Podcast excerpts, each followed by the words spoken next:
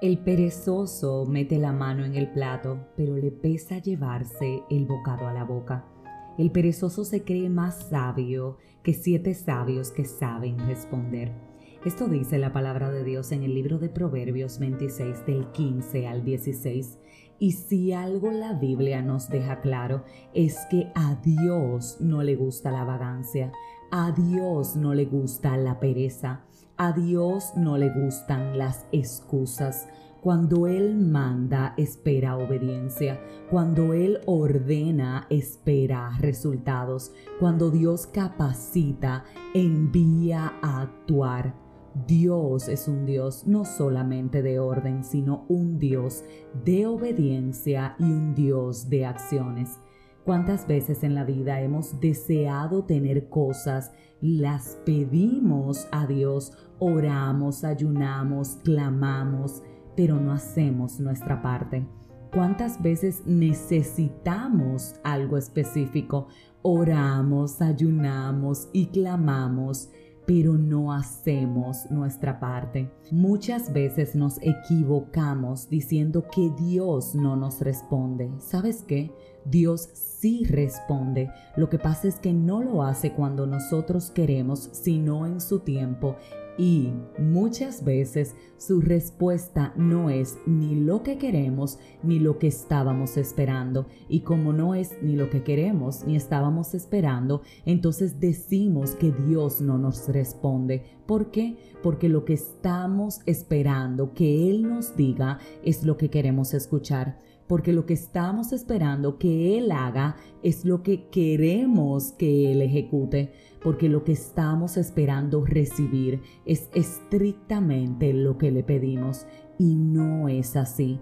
Dios nos da lo que necesitamos. Dios nos da lo que tiene previsto para nuestro bien. Y créeme que lo que Dios da, aunque no se vea como nosotros esperamos, aunque no sea concretamente lo que le pedimos, te puedo asegurar que naturalmente es y va a ser siempre, absolutamente siempre, mucho mejor que lo que nosotros queríamos. ¿Por qué? Porque Él te creó, porque Él me creó, porque Él sabe qué es lo que nos conviene, Él sabe qué es lo que necesitamos, Él sabe qué es lo que nos va a hacer bien. Y sí, Él sabe para qué te creó. ¿Quieres que las cosas fluyan en tu vida? Empieza a pedirle a Dios que te muestre qué es lo que tienes que hacer y sobre todo, da el primer paso.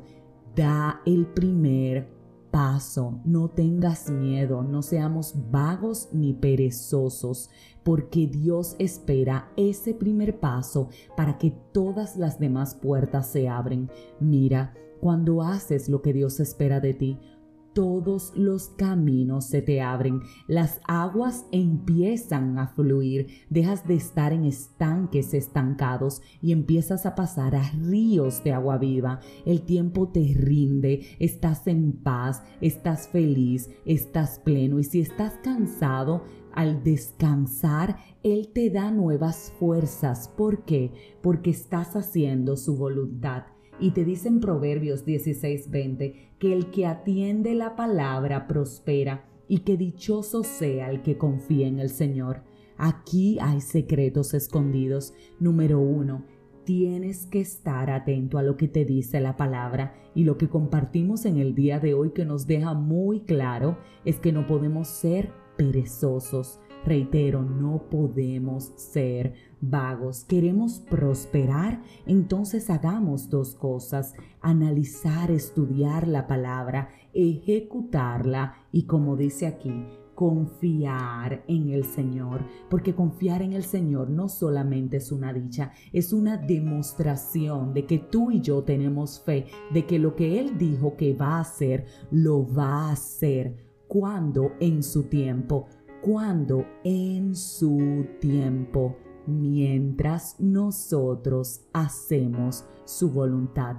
Hay personas que decimos, mira cómo Dios la utiliza y la sigue utilizando. ¿Por qué? Porque está haciendo lo que tiene que hacer. Dios encomienda y prepara al que está dispuesto a obedecer. Entonces seamos de esos que obedecen a Dios para que empecemos a ver sus manifestaciones en nuestra vida. Si este mensaje edificó tu vida, suscríbete, compártelo, pero como de costumbre, te espero mañana en un nuevo episodio de este tu podcast, 5 minutos de fe. Y levántate y actúa.